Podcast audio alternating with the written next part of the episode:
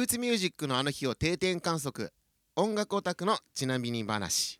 ちなばなの始まり始まり。よいしょ元気元すごいな。気すごいなはい。この元気やな。おい言っていいか？どうした？この番組はルーツミュージックバンドわびさびによる60年代70年代の音楽にまつわる物語やアーティストの裏側をご紹介する音楽プログラムとなっております。はい。というわけで前回ザ・バンドの仕上げとしてザ・バンドをオマージュした僕らわびさびのオリジナル曲「Stay」を披露させてもらいました。ありがとうございますね。これでザ・バンド編が完結となりました。はいさあ、はい。今回からまた別のアーティストに焦点を当ててお送りするわけですが。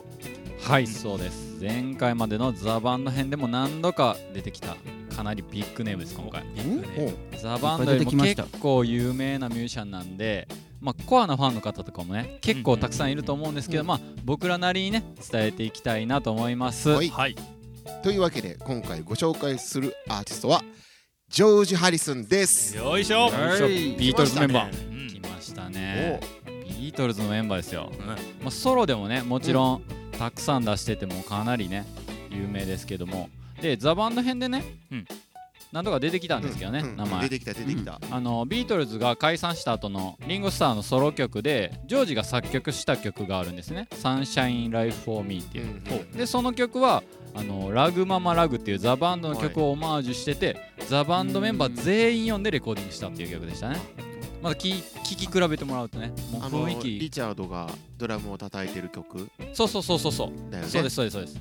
でなんかあのうん。ジョージの家にロビーが行ったみたいな話もありましたよね。ワイトとフェスの後やったかな、はいはいはい。であのー今回ザ・バンドとの共通点があるということであのボブ・ディランエリック・クラプトンとか、うんまあ、うん関係が深いんですけど、まあ、特にねこのエリック・クラプトンって方はまあその音楽だけじゃない部分も含めてそうね私生活的な部分であもってちょっとジこうョージとのね関係がここでこうジョージ・ハリスンを挟み込むわけなんですけどほちょっとこれ語り出したら尺めちゃめちゃ食うのでそう、えーどこまでいいけるか,、ね、けるかわかんないんですけどいけるとこまで喋ろうかと。うん。そうそうあー楽しみ。うんちょっとゴシップ的なあああいいですね。かなり多いんでね。そういうのいいですね。うこれみんなうん。ねちなばな楽しみにしてくれてる人そういうのもあってんちゃう？ほんまか音どうか楽的じゃないけどね。そうですね分からへんけど、まあほんまでええやんっていうので、そうそれを楽しみましょうってね。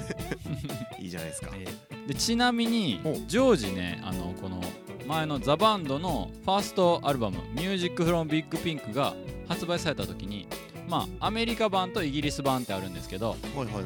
アメリカ版は普通にレコードをこう2つ折りみたいなゲートフォールドってよく言ったりするんですけど2つ折り仕様になってるやつなんですけどなんかねもうちょっと簡易なこう1枚だけのなんかペライチじゃないですけどシングル版みたいなやつでそこにレコードシュッて入れるだけのやつが出てて、なんでちゃんとせえへんねんっていうクレームをわざわざレコード会社に言うっていう。愛がゆえにね。えジョージが？ジョージがクレームを レコード会社に言うっていう。もっとちゃんとザ・バンドのことをしようよっていうことでそんだけザバンドしてるから。あそう。いやでもなんでジョージなんですか？だってビートルズってこれ多分聞いてる人もはい。ジョンとかさはいはいはいポールとかじゃないの、うんそうなりますよね。取り上げるとしたらよ、うんなるよね、うん。そう。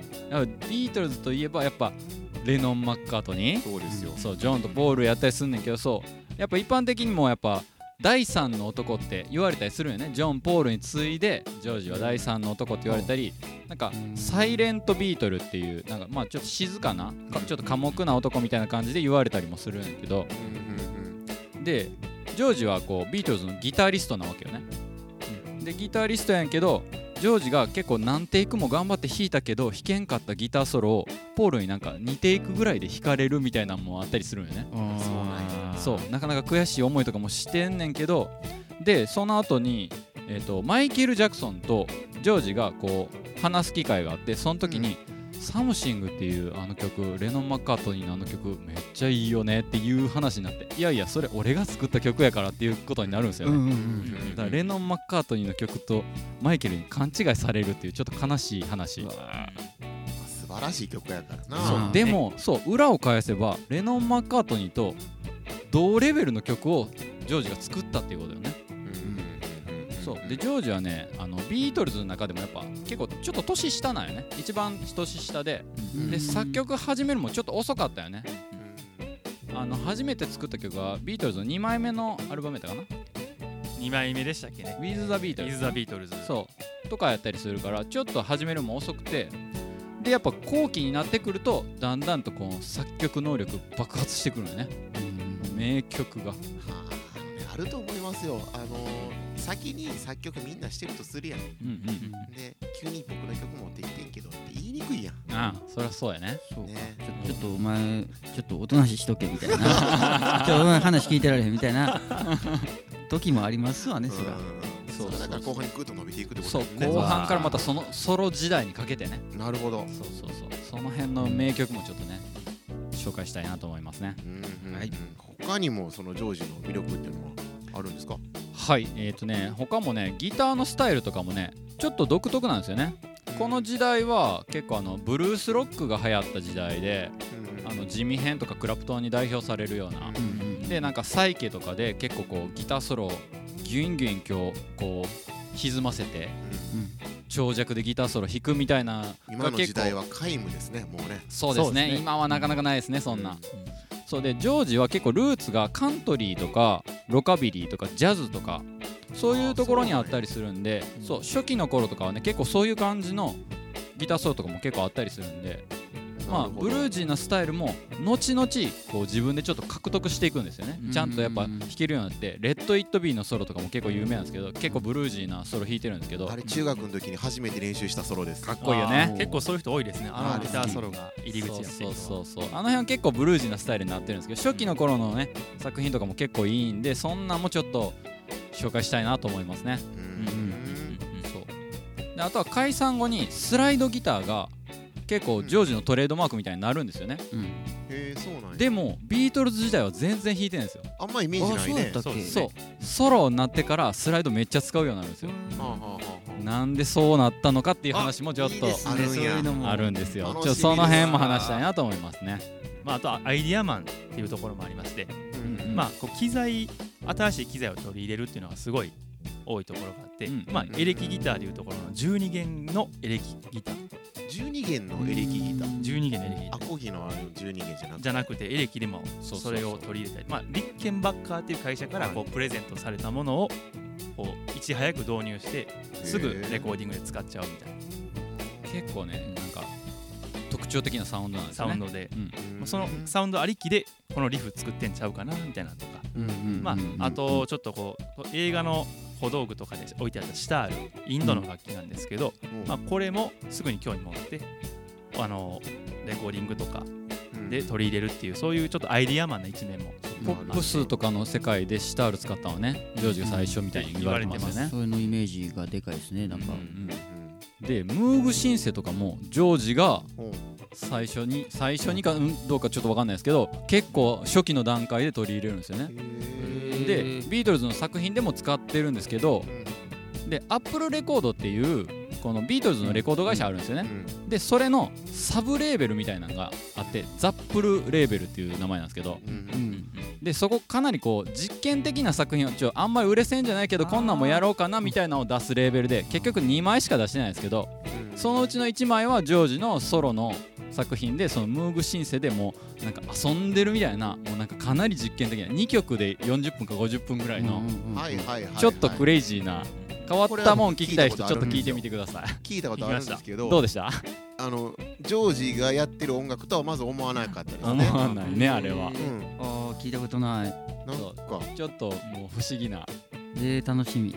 それはそれで面白いよね。面白い面白いジョージ・ハリスンの魅力ってキリがない感じになってきてますけど。まだまだね。そうですね。あとはまあ交友関係というかすごい社交的でまああとメンバー間こう後期になってくるとビートルズもだんだんこう仲が悪くなってくるんですけど、うんなんかそうだね。そういう空気をこう変えようと思って、まあ、外部のミュージシャンを呼んできたりとか、うんまあ、そのミュージシャンがエリック・クラプトンであったりとか、うん。ビリー・プレストンっていうキーボードディストがいるんですけど、はい。5人目のビートルズ五人目のビートルズね。ビリー・プレストいいプレイヤーですよ。そう。この辺の人たちを呼んでちょっとでも、まあ、ジョンとかポールが緊張感を持ってやってくれるようにとかうん。いろいろ考えて動くんですよね。外からの風が入らんとねそう。もうそう。そう。どうしてもできんかったんかもっていう。ちょうど映画でやる部分じゃんあそうそうそう「レット・イット・ビー」っていう映画がまた新しく、ね。はいはいはいはい。あので改編というかこうもう一回リマスターで出るんですけど、うん。まあ、そこにビリー・プレストン山ほど出てきますあそうなんや。はい。またチェック、ね。これはしてください。うん。はい。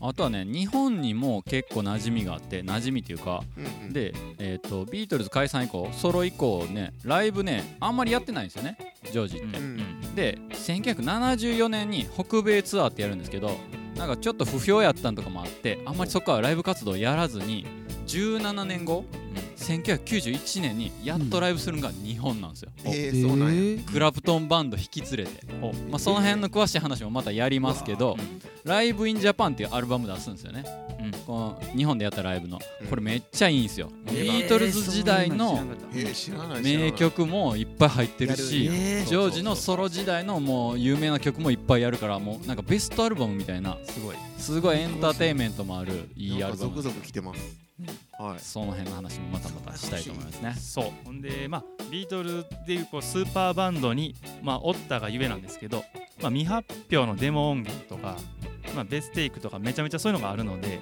うんうん。まあその頃にはリハでやったけどアルバムに収録されてなかった曲とかもこう聴けたりもするのでそれを後のえソロのレコーディングでこうなんていうんですか？撮り直してそうね。そうディレクションし直して発表するっていうのがビートルズでやった曲を発表されてないけど後々自分のバンドっていうか自分のソロ名義で出したりするんで別のテイクが聴けるんですよね。なるほど。この辺の聴き比べ結構面白いです。それは楽しい。えそれはレノン・マッカートニーで作ってた曲を演奏したりもするんですか？いやソロではそれはないかな。ないかな。うん自分の作った曲で。あそこら辺にジョージのなんか奥奥深いこう何かハートがこう隠されてる気がする、うん絶対あるでしょうね。うん、それこそ初期の方のビートルズはレノン・マッカートニーが書いジョージ用に書いた曲をジョージが歌ってましたよ。あまあそう。そういうのも多分あったんやと思うんですけど。いや悔しかったやろね。まあ、周りも言うでしょうしね。うん、あのお前素晴らしいからやっちゃいなよみたいな。やっちゃいなよ。ねえみんななるでしょうしやっぱねやっぱこのレノン・マッカートニーもちろんめちゃくちゃすごいけどやっぱこう人によってこの才能のこう発揮されるタイミングも違うしそうね。能力もそれぞれ違うじゃないですか。そうそう。だからなんかこう会社とかね学校とかでねこう成績優秀な人とかスポーツめっちゃできる人以外の人も違う能力もあってもうみんな違ってええやんっていうのが表向きのたあのテーマです裏裏はもうただ好きなだけですジョージが。僕らが。あやりたいやりたいだけ。一応伝えたいことはそれそういうのもありますよ。ありますよ。表テーマそれです、大義見い。いです。ねなるほど。会議はそれあいけどと思いますいいと思います。そうただ好きなだけです、うん。じゃあ次回以降さらにジョージ・ハリスンを深掘りしていきましょうか。はい。はい。今日も皆さん明日に使えない音楽の予備知識をつけて脳みそのキャパシティは狭くなりましたでしょうか？我々の目標は皆さんの頭の中をルーツミュージックの無駄知識でいっぱいにして全国に仲間を増やしていこうではないかということでございます。また次回もお会いしましょう。ルーツミュージックのあの日を定点観測。音楽オタクのちなみに話。ちなばな。次回もお楽しみに。せーの。それではそれでは。今回やるのをやるんですねこれね